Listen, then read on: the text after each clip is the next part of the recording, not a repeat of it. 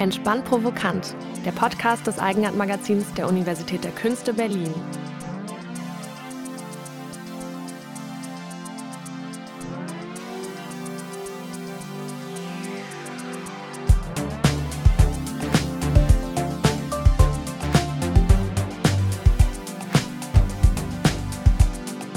In dieser Folge mit Elena Buscaino von der AG Critical Diversity.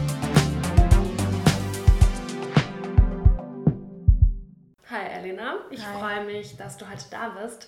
Wir kennen uns ja tatsächlich schon, denn vor knapp einem halben Jahr durfte ich ja dich und deine Freundin und auch Kollegin, kann man sagen, Mina, ähm, schon mal zum Interview treffen und mit euch über euer Riot Pen Project äh, sprechen. Du machst aber noch ganz viele andere Sachen. Vielleicht wäre es zum Einstieg schön, wenn du dich einmal kurz vorstellst und mal kurz erzählst, wer du bist und was du so allgemein machst. Mhm. Also, wie gesagt, ich bin Elena. Ich studiere an der UDK seit 2000. 16 mittlerweile, glaube ich. Visuelle Kommunikation. Bin dementsprechend jetzt im siebten Semester. Ich habe ein bisschen aufgehört zu zählen aktuell. Und genau, ich habe äh, zusammen mit meiner Projektpartnerin Mina ein Projekt, das sich ja irgendwo zwischen Mode und Aktivismus, also feministischem Aktivismus einsortiert. Und darüber hinaus arbeite ich seit mittlerweile über einem Jahr als studentische Hilfskraft in der AG Critical Diversity an der UDK mit. Genau. Critical Diversity heißt ja übersetzt kritische Diversität. Was genau soll das eigentlich bedeuten und warum spricht man nicht einfach nur von Diversität?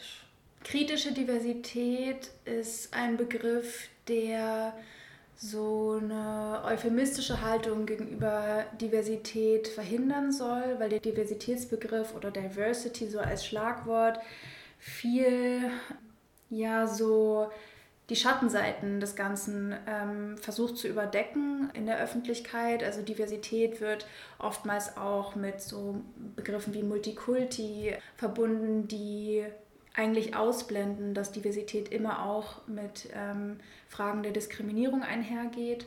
Und genau die, der Begriff oder die Begriffe kritische Diversität wollen eben diese Diskriminierungen sichtbar machen, befragen und ja, diese über- oder nicht angemessen positive Haltung ähm, hinterfragen, sondern eben ermöglichen, dass Diversität als ständiger Prozess wahrgenommen wird, der nur gelingen kann, wenn Diskriminierung abgebaut wird.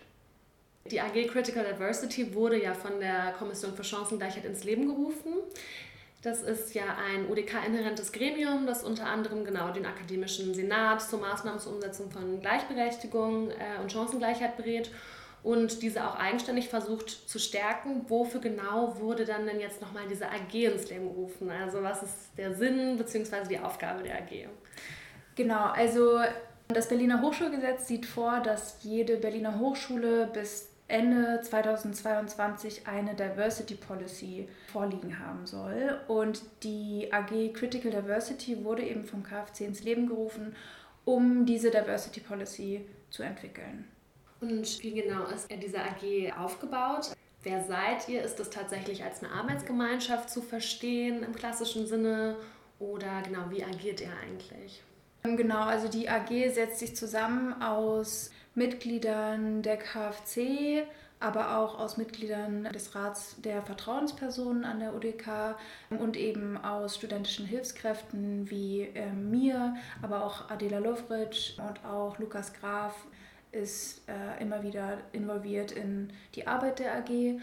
Genau, dementsprechend besteht die AG aus ähm, HochschulprofessorInnen, DozentInnen und StudentInnen. Und wie sieht deine alltägliche Arbeit so aus? Also was sind deine Aufgaben? Was ist so dein Arbeitsalltag? Also mein Arbeitsalltag ist eigentlich relativ abwechslungsreich, würde ich behaupten. Also Jetzt in meinem spezifischen Fall, dadurch, dass ich eben Gestaltung studiere, bin ich für viele gestalterische Arbeiten zuständig. Also ich war maßgeblich an der Gestaltung des Blogs zum Beispiel beteiligt. Ich mache aber auch inhaltliche Arbeiten und redaktionelle Arbeiten. Ich habe selber auch schon einen Blogbeitrag beigetragen, wo ich zwei Studentinnen ähm, interviewt habe, die eine Arbeit zu äh, Diskriminierung und sexualisierte Übergriffe an der UDK gemacht haben. Ansonsten geht es viel auch um, jetzt in den letzten Wochen ging es viel um die Entwicklung und die erste Fertigstellung des ähm, Entwurfs der Diversity Policy, also ähm, redaktionelle ähm, Aufgaben gegenseitig irgendwie ja, über die Policy gucken, ähm, korrigieren, äh, Anmerkungen schreiben. Genau, und jetzt am 8. März, am Feministischen Kampftag, haben wir die erste Fassung der Policy endlich einreichen können. Oh, nice. Ja. Also die reichte dann bei der Kommission für Chancengleichheit ein und die tragen das dann weiter. Ja, soviel ich weiß, wurde sie bei der Universitätsleitung eingereicht an dem 8. März. Ihr habt ja auch unter anderem in, mit der AG auch den Blog Critical Diversity gegründet, kann man sagen. Der Blog sammelt ja einmal Beiträge aus der Studierendenschaft rund um das Thema, eigentlich so um die Themen Diversität und Antidiskriminierung. Wer darf denn eigentlich für den Blog schreiben und wie macht man das? Also grundsätzlich sind, also ist der Blog absolut offen für Beiträge und Einreichungen. Aktuell haben wir mehrheitlich Beiträge, die eher nicht von Studierenden kamen, weil wir glauben, dass der Blog noch nicht die Aufmerksamkeit in der Studierendenschaft erreicht hat, die er vielleicht haben könnte. Ich glaube, dass nicht alle Studierenden von diesem Blog überhaupt wissen. Genau, man kann sich aber immer bei uns melden, wenn man eine Idee ähm, für einen Beitrag hat. Und wir freuen uns darüber auch sehr, weil wir es wichtig finden, dass eben aus allen Statusgruppen irgendwie auch Perspektiven und Stimmen zusammengetragen werden. Ihr schafft mit dem Blog ja auch eine Anlaufstelle für marginalisierte Studierende. Es gibt ein Kontaktformular, über das Studierende ihre Diskriminierungserfahrungen teilen können. Was passiert denn mit diesen Einsendungen und wie geht ihr damit um? Genau, also das ist, glaube ich, ein sehr wichtiger Punkt und auch nochmal wichtig eben an der Stelle zu betonen, dass wir keine Instanz sind, um wirklich Hilfe zu leisten. Da gibt es eben andere Initiativen, die das leisten können. Also ähm, natürlich äh, Frauenbeauftragte der verschiedenen Fakultäten und auch die hauptberufliche Frauenbeauftragte. Ähm, dann der Rat der ähm, Vertrauenspersonen als ähm, Instanz, wo man auch anonymisiert ähm, sich beschweren kann, Beschwerde einreichen kann. Wir sammeln anonymisiert äh, Erfahrungen von Diskriminierung um diese in die Diversity Policy einfließen lassen zu können, um diese auswerten zu können, um auch einen Überblick dafür zu bekommen, was ähm, eben an Diskriminierungsformen in der UDK vorkommen. Aber wie gesagt, ist es uns wichtig zu sagen, diese sind anonym, das heißt, wir können nicht reagieren, wir wissen nicht, woher sie kommen. Mhm. Und wofür benutzt ihr die dann? Also bisher haben wir die eigentlich für eine interne Auswertung ähm, verwendet, um, wie gesagt, die Diversity Policy so umfangreich und lückenlos wie möglich zu gestalten. Ähm, ich meine, wir, sind, wir bestehen aktuell aus fünf, sechs, sieben Personen in der AG. Das heißt, wir können nicht den Blick haben für alle Diskriminierungen, die eben an der UDK passieren, vor allem weil ja auch Diskriminierungen an Kunsthochschulen nochmal eine ganz besondere Spezifik haben. Genau, also vorrangig interne Auswertung. Es gibt noch die Möglichkeit, das kann man mit einem Haken bestätigen, dass wir eben aus diesen Erfahrungen zitieren dürfen. Das wird dann höchstwahrscheinlich auch ähm, in der gestalteten Fassung der Policy passieren, dass eben einzeln auch anonymisiert Zitate gezeigt werden können. Mhm. Ihr steigt auf dem Blog mit einem kleinen Text ein, ähm, den ich vielleicht einmal kurz vorlesen würde. Ihr schreibt dort, wie und wer kommt in die Kunstuniversität hinein und wieder heraus? Wer hört zu? Wer spricht? Welche Sprache? Wer gilt als geeignet und begabt? Wie lauten die Kriterien? Auf welche Kunst oder Musik, auf wessen Wissen und Können beziehen wir uns? Was und wer bleibt außen vor? Ähm, diese Fragen lassen ja schon so ein bisschen vermuten, wo eure Kritik an der Institution Universität an sich, aber vor allem auch an einer Kunstuniversität liegt. Warum ist es denn gerade an einer Universität der Künste so enorm wichtig, auf Diversität zu achten und aber auch Antidiskriminierungsarbeit zu leisten? Ja, also das Feld oder der Bereich der Kunstuniversität ist, wie ich vorhin auch schon angedeutet habe, eben ja, ein Raum, der ganz spezifische Diskriminierung ermöglicht. Die Kunstuniversität als Universität ist, ähm, fällt, würde ich behaupten, raus unter anderen Universitäten und ist ein Raum, der eben ganz spezifische Diskriminierung und Ausschlussmechanismen produziert, weil eben auf Konzepte wie Begabung zum Beispiel zurückgegriffen wird im Vergleich zu FU, TU, also anderen äh, Universitäten in Berlin, wo es eben um den NC geht, der natürlich auch nicht diskriminierungsfrei erreicht wird, weil auch schon im, ähm, in der Schulbildung bestimmte Prozesse eben es Menschen schwerer machen, äh, zu einem gewissen Schulabschluss zu kommen.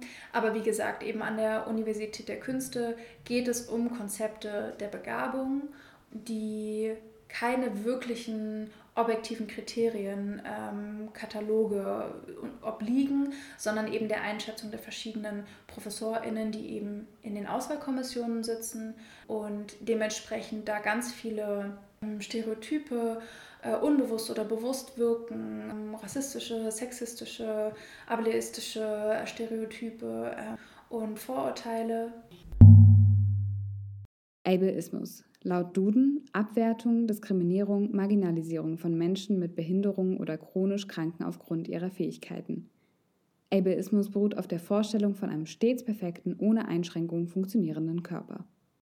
Und die sehr viel schwerer sichtbar werden, ähm, beziehungsweise sichtbar gemacht werden können. Sichtbar werden sie sicherlich, wenn man sich die Studierendenschaft ansieht, dann kann man eben zum Beispiel erkennen, dass die Zusammensetzung der ähm, Bevölkerung in Berlin nicht wirklich an der Hochschule repräsentiert ist. Also dass eben alle Personen, die einen, der, also aus der postmigrantischen Gesellschaft bzw. eben migrantische Wurzeln haben, ähm, offenbar einen sehr viel schwereren äh, Zugang finden zu der Kunsthochschule. Das finde ich so einen super wichtigen, spannenden Aspekt, der glaube ich auch leider relativ wenig beleuchtet wird, mhm. finde ich. Auch gerade dass diesen Blick eben speziell auf die Uni als eine Kunstuni zu haben, ähm, ja, sehr, sehr wichtiger Blick, finde ich. Mhm. Hast du denn das Gefühl, dass du mit deiner Arbeit etwas äh, diesbezüglich oder dahingehend bewirken kannst? Gab es schon mal so einen Moment ähm, in deiner Arbeitszeit, der sich als ein Erfolg angefühlt hat? Also ich kann natürlich nur aus meiner subjektiven Sicht sprechen. Aber ich kann auf jeden Fall für mich sagen, dass ich das Gefühl habe, in den vier Jahren, die ich jetzt an der Kunstuniversität bin, sind Dinge zum Positiven oder haben sich Dinge zum Positiven gewandelt. Ähm, es sind neue Initiativen gegründet worden, die überhaupt erst Anlaufstellen darstellen für Menschen, die Diskriminierung an der ODK äh, erfahren haben oder weiterhin auch erfahren. Ähm, auch die Proteste im letzten Sommer, die ähm, ja, den Forderungen von verschiedenen Studierendeninitiativen einen Rückenwind gegeben haben oder auch nochmal eine andere Sichtbarkeit verschafft haben und die zu einer anderen Form von Gesprächsgrundlage über die Einrichtung beispielsweise von einer potenziellen Antidiskriminierungsbeauftragten, ähm, die ähm, äh, All-Gender-Toiletten, die jetzt ein, äh, ähm, eingerichtet wurden und so weiter, eben ermöglicht haben erst oder es auf jeden Fall leichter gemacht haben, über genau diese Themen zu sprechen und mit einer anderen Selbstverständlichkeit auch ähm, darüber zu sprechen und mit einem anderen Gehör, was man bekommen hat. Genau, und ich würde auch sagen, dass die Einreichung dieses ersten Entwurfs der Policy äh, ein kleiner Etappensieg war oder ein, ja, eine kleine ähm, erste erste Errungenschaft. Ja. Mhm. Cool. Und hast du dich auch bei deiner Arbeit schon manchmal mit irgendwie Schwierigkeiten oder Hürden konfrontiert gesehen, wo du das Gefühl hattest, da funktioniert es jetzt gerade nicht so, wie du dir das wünschen würdest? Ja, das ist eine interessante Frage. Ähm, ich glaube, dass Antidiskriminierungsarbeit immer, ähm, immer auch bedeutet, dass die Gruppen, die diese Arbeit leisten, heterogener sind noch als die ähm, allgemeinen Gruppierungen, weil in den allermeisten Fällen Antidiskriminierungsarbeit eben von Betroffenen geleistet wird. Ähm, ich finde es auch immer wieder erschreckend, wie wenig äh, Männer repräsentiert sind oder wie stark Männer unterrepräsentiert sind in allen Initiativen und Instanzen an der UDK, die sich eben äh, für den Abbau von Diskriminierung einsetzt. Ich finde das traurig und erschreckend. Und ansonsten innerhalb der Antidiskriminierungsarbeit gibt es immer wieder Problemfelder, weil natürlich ähm, alle Diskriminierungsformen gleichzeitig in den Blick zu bekommen, eine Herausforderung darstellen und alle Personen natürlich oder nicht natürlich, aber es leichter fällt, die Diskriminierungsformen in den Blick zu nehmen, von denen man selber betroffen ist. Und das kann schnell eben zu Spannungen führen und ähm, es setzt eine hohe Sensibilität voraus in dieser Arbeit, ähm, auch eine Bereitschaft, sich selbst zu hinterfragen, die eigenen Diskriminierungen immer weiter auch sichtbar zu machen und abzubauen, weil wir eben in einer ähm, Gesellschaft leben, die sehr viel diskriminiert und die uns auch so sozialisiert, dass bestimmte Diskriminierungen einfach teilweise in uns übergehen. Sozialisation beschreibt den Prozess der Anpassung an und Aneignung von gesellschaftlichen Normen, Werten und Verhalten, die eine Person umgeben und das Verinnerlichen dieser als Teil der Einordnung in das soziale Umfeld bzw. die Gesellschaft. Dabei kann es in Gesellschaften, die diskriminierende Strukturen vorweisen und in der zum Beispiel sexistische Stereotype verbreitet werden, zu einem unbewussten Verinnerlichen dieser sexistischen Stereotype kommen. Genau, ich glaube, dass es wichtig ist, geduldig miteinander zu sein. Ähm, also das ist auf jeden Fall was, was ich gelernt habe und irgendwie mit einem guten Willen auch sich gegenseitig zu begegnen und gleichzeitig auch bereit zu sein, die eigene Diskriminierung, die man selber ähm, ausübt, sichtbar für sich selber zu machen. Ähm, die AG hat ja auch den Aufruf der Ex-Racism-Kampagne im Sommer 2020 mit unterzeichnet. Und du persönlich warst ja sogar bei der Organisation dieser Aktion mit aktiv. Magst du vielleicht noch mal kurz in deinen Worten wiedergeben, was so Sinn, Zweck und vor allem Forderungen dieser Protestform waren? Ja, das ist eine Herausforderung, weil der Protest sehr vielschichtig war und auch die Organisation dieses Protests ja sehr zerfasert, würde ich sagen. Und auch, glaube ich, die verschiedenen AkteurInnen innerhalb dieses Protests teilweise auch unterschiedliche Ziele oder unterschiedliche Prioritäten gesetzt haben. Aus meiner Perspektive kann ich sagen, dass es uns vor allem darum ging, solidarisch zu sein und zu werden, auch so ein bisschen anzuknüpfen auf eine Art an die Black Lives Matter Bewegung und gleichzeitig aber auch sichtbar zu machen, dass dies eben kein explizit US-amerikanisches Problem ist, sondern dass auch wir ähm, in einer rassistisch geprägten postkolonialen Gesellschaft leben und eben bei uns selber auch anfangen müssen. Und genau, also eine, eine wichtige Komponente dieses Protests war für mich eben die Sichtbarmachung der Erfahrungen von Rassismus an der ODK und eben die Zusammenstellung der Forderungen, die ähm, die AG Intersektionale Antidiskriminierung äh, gemacht hat und eben diese, diese Forderungen nochmal auf eine andere Form sichtbar zu machen. Und genau, einfach ja, den Diskurs so wieder ein bisschen darum zu stärken, weil Kunsthochschulen per se so einen Blick auf sich selbst haben, dass sie eigentlich schon alle Diskriminierung überwunden haben und so super frei sind und ja, dem ist leider nicht so, im Gegenteil. Würdest du sagen, dass die Exit Racism Aktion etwas bewirkt hat und einen tatsächlichen Effekt hatte auf die Hochschulstruktur? Ich glaube, sie hat weniger bewirkt, als ich gehofft habe, aber sie hat etwas bewirkt. Also sie hat, wie ich vorhin auch schon so ein bisschen versucht habe anzudeuten, sie hat irgendwie nochmal zu einer anderen Basis äh, geführt, um eben über diese Themen zu sprechen und durch auch diese Öffentlichkeit der Aktion nochmal eine andere Form von Druck, würde ich sagen, ausgeübt, jetzt auch wirklich, also auf die Hochschulleitung vorrangig, auch wirklich mal sich zu bewegen, weil ja, die frustrierenden Momente sind oftmals auch, dass eben Gespräche geführt werden und Gespräche geführt werden, aber sozusagen keine wirkliche Veränderung eintritt. Und ich habe schon das Gefühl, dass bestimmte Dinge, die jetzt ins Rollen gekommen sind, auch ja, zu einer Veränderung beitragen werden. Du studierst ja visuelle Kommunikation und vermutlich fallen dir da ja manchmal auch problematische Felder auf. Was würdest du dir denn für die Lehre und die Struktur deines Studiengangs anders wünschen? Oh, wo soll ich anfangen? also, ich glaube, ich würde mir für meinen Studiengang an der ODK sehr viel Veränderung wünschen auf verschiedenen Ebenen. Ich würde mir und das kann ich eigentlich auch auf die gesamte UDK übertragen, aber eben explizit auch in meiner Fakultät eine höhere Diversität der Lehrpersonen wünschen, weil unsere Fakultät tatsächlich doch sehr, also wenn man sich die ProfessorInnen anguckt, sehr männlich und sehr weiß geprägt sind und damit eben nicht gehen muss, aber doch meistens einhergeht, eine sehr männlich-weiße Perspektive auf Gestaltung und auf Gestaltungsgeschichte und auf Bewertung von Gestaltung. Was ist gute Gestaltung, was ist schlechte Gestaltung, was ist männliche Gestaltung, was wird als weibliche Gestaltung abgewertet.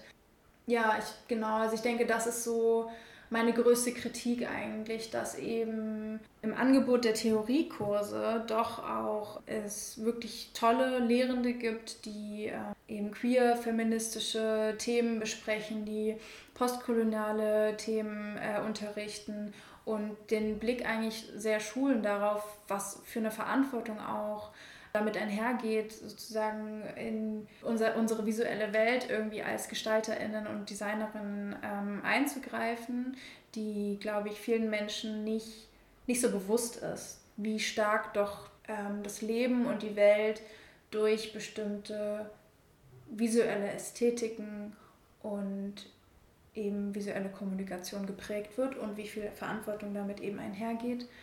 Genau, aber diese Themen, die sozusagen in der Theorie und in den Theoriekursen besprochen werden, die finden wenig bis gar keinen Anklang im Klassensystem beziehungsweise in den Entwurfsbereichen, die zwar offiziell keine Klassen sind, aber dann doch wieder als Klassen funktionieren, ähm, die ihre eigenen äh, Diskriminierungsdynamiken dann auch schnell entwickeln, weil es eben dann darum geht, wer hat Zugang zu einer Klasse und wer nicht und aus welchen Gründen gibt es nicht diesen Zugang und eben so eine Art Glorifizierung auch von bestimmten ProfessorInnen und vor allem auch Professoren, ähm, die zu Machtmissbrauch führt mhm. und immer wieder in meinem Umfeld auch zutage kam.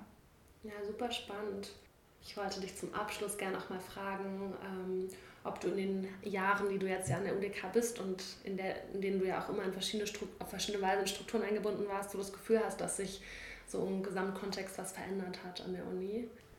Also ich denke, dass dieser Podcast auch zeigt, dass sich was verändert hat. Also dass einfach es irgendwie ja offenbar andere und neue und mehr Möglichkeiten sich ergeben haben für Studentinnen über Dis Diskriminierung und Diversität zu sprechen und der Diskurs darum irgendwie stärker geworden ist, diese Themen wichtiger und sichtbarer für viele Leute geworden ist.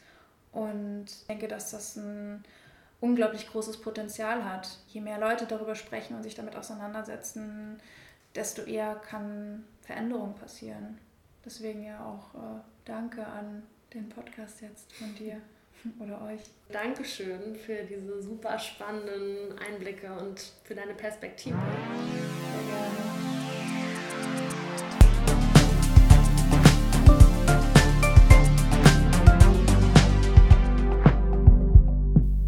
UDK News.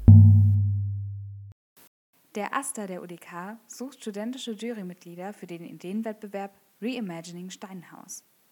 Im Sommersemester wird ein Ideenwettbewerb unter Studierenden durchgeführt, um das Steinhaus im Ruinengarten in der Hardenbergstraße programmatisch und gestalterisch zu entwickeln. Es soll künftig vom AStA bzw. Stupa betrieben werden und für Hochschulmitglieder aller Fakultäten und Zentren für Sitzungen und Ausstellungen genutzt werden können. Für die Vorbereitung des Wettbewerbs werden ein bis zwei studentische VertreterInnen für die Jury gesucht, um die unterschiedlichen Konzeptideen zu sichten und zu bewerten. Wenn ihr Interesse habt, dann schickt eine formlose Mail an steinhaus.asta-odk-berlin.de mit Angabe eures Studiengangs, Semester, Bachelor oder Master und warum ihr gerne dabei wärt. Am 16. Juni 2021 finden an der UDK die Wahlen zu folgenden Gremien statt. Akademischer Senat, Erweiterter Akademischer Senat, Fakultätsräte, Institutsräte, Gemeinsame Kommission Jazz-Institut Berlin mit Entscheidungsbefugnis und Gemeinsame Kommission mit Entscheidungsbefugnis für das hochschulübergreifende Zentrum Tanz in Berlin. Die Frauenbeauftragte der UDK Berlin wurde neu gewählt. Die Frauenbeauftragte der UDK Berlin ist die Interessenvertreterin für alle Frauen und Ansprechpartnerin zur Chancengleichheit und Diskriminierung. Frau Dr. Henrike Lehngut wird voraussichtlich im Mai als hauptberufliche Frauenbeauftragte ihr Amt antreten. Stellenausschreibungen beim AStA für das Referat für Hochschulpolitik des Inneren, das Referat für Hochschulpolitik des Äußeren, das Referat für Antidiskriminierung des Äußeren und das Referat für Soziales. Wenn du an der Universität der Künste studierst, noch mindestens ein Jahr an der Hochschule immatrikuliert bist und flexibel Zeit hast, kannst du dich bis zum 19. Mai an stupa.asta-udk-berlin.de bewerben.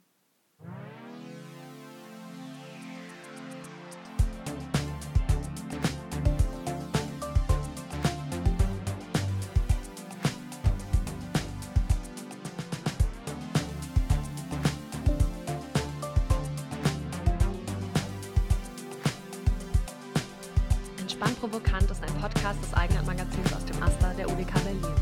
Produktion und Schnitt Clara Westendorf, Leonie Fischer und ich, Livia Lergenmüller. Gestalterische Umsetzung Marlon Nikolaisen. Musik David Pöll. Wir hoffen, dass ihr ein bisschen was aus der Folge mitnehmen konntet. Danke euch fürs Zuhören und hoffentlich bis